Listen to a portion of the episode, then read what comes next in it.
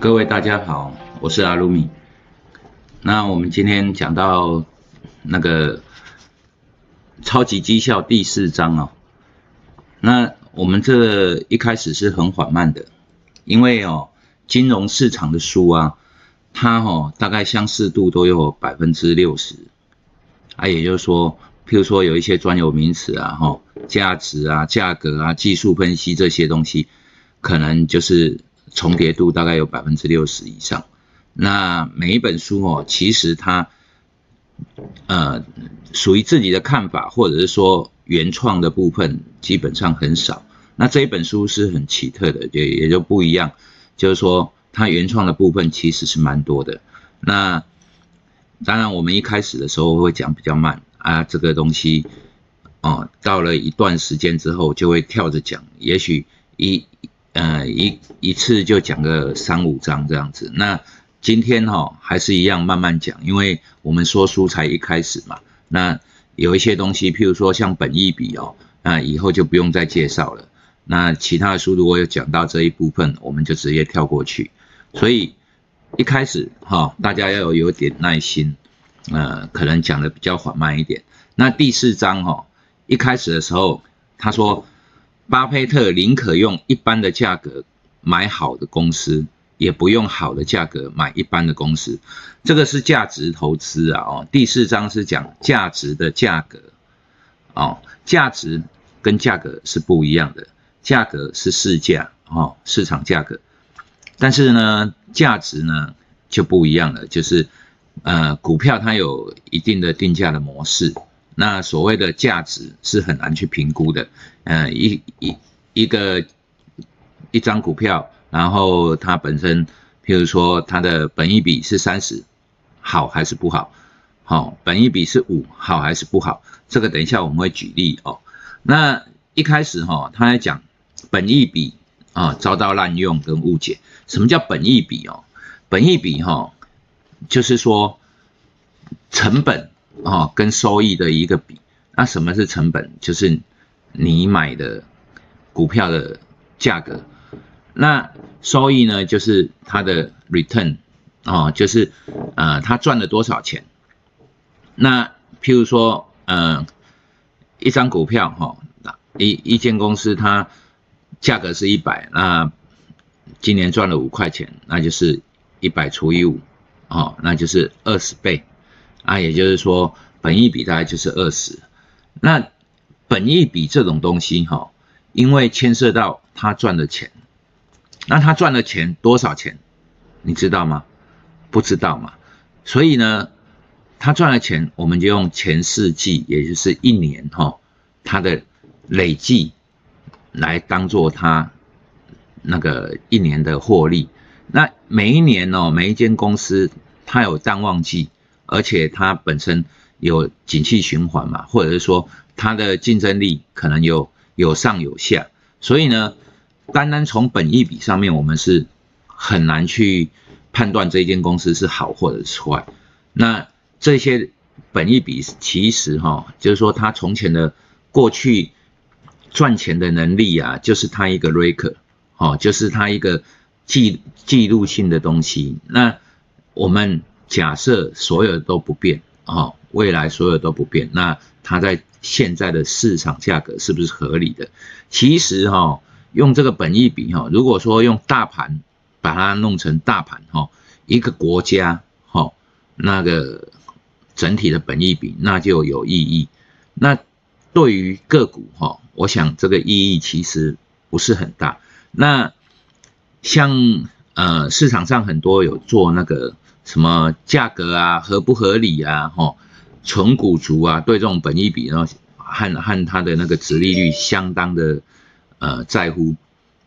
那这一本书呢，因为它叫做那个超级绩效，所以他的想法跟一般人的想法，一般性书上写的东西其实是不一样的。好，那我们来看下去哈，就是说所谓的本益比哈。高还是低？我们要买高的还是低的？我们当然要买便宜的啊！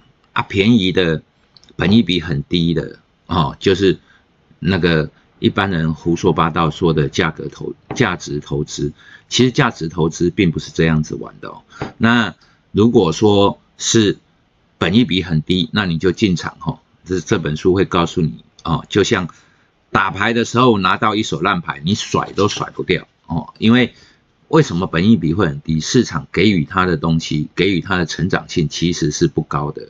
所以，当然如果是它一个长期公司，譬如说像哈那个台塑、南亚这种长期绩效，它每一年大概都不会太差哦。那个你可以用这个来评比。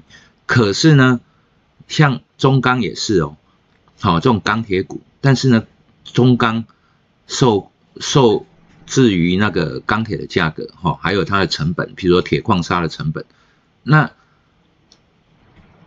台塑、南亚呢，这种石油产业哈，也受制于那个原油的成本，所以呢，它的绩效呢，有很多是会受到。石油价格的波动啊，影响到像最近呢，台塑、南亚基本上应该是不赚钱的。那但是呢，长期下来呢，你如果用一个均值来看哦，其实你长期的本益比还是可以信任的。像这种有长期绩效、几十年都不会太大变动的哦，除非有像现在这种极端的原油价格，那没有办法哦，就是它有很多库存，或者说它的购置成本是很高的，那。它相对的获利就会被压缩，好，那一般来讲哈，如果股股票哈本益比低的话，表示它是不具成长性的，所以呢，这个这本书呢告诉我们说，买进哈那个很便宜的股票，也就是说用本益比来看的话，譬如说本益比五倍，哈，那个那种股票基本上哈它都是属于偏低，可是。为什么它会偏低？它背后的概念就是这这个公司有问题，或者是说这个公司成长性不高，它不配哦那个高本益比的一个估值。所以呢，这个东西在一般的市场上哈，就是。跟其他的想法是不一样的。譬如说，纯股你本益比要很低，然后殖利率要很高，像这种是纯股族的一个概念。但是这本书告诉你，这种东西就是烂牌，哈，拿到那种呃三四五六九这种三四五六九啊这种哈要顺不顺那种东西。那接下来哈就是。高本益比，哈，它本身具有的背后的意义，很可能是高成长哦，哈，市场它的价格，哈，钱是最聪明的，它给予它的定价，哈，是不一样的，所以有一些新创公司呢，它本身本益比非常的高，譬如说，哈，呃，我们在上海的时候，大陆的股票啊，哈，它的创业板的。均值哦，整个创业板它大概都是本益比七八十倍，它的估值啊哦七八十倍。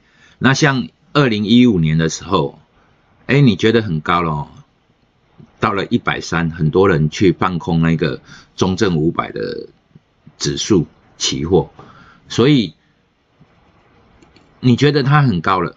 哦？哪有人整体本益比哦？是它的大盘哦，五百只股票本益比竟然到了一百二，那一等于是一百二十年哈，你才能够回本的股票，那太扯了，所以很多人去放空，结果呢还有更高，一百一百三、一百四，然后到一百五，哈都有见到哦，所以所谓的本益比哈，有时候在资金行情或者是整个泡沫兴起的时候，哦连。大盘的本益比都是有问题的，那什么是高，什么是低？这种东西没有很绝对的哦。就是说，我们如果是想要用高的价格买进很成长的公司，那未来呢，它可能很赚钱。好，譬如说，呃，有一些呃新兴的股票哦，像像那些呃从前的阿里巴巴那种。哦，或者是说，呃，呃，像那个 Google 刚出来的时候，哎，一百块，它的它的发行价一百块，人家都觉得很高。可是呢，后来他跑到一千块，人家也不觉得高，因为他就是有值得这个价格。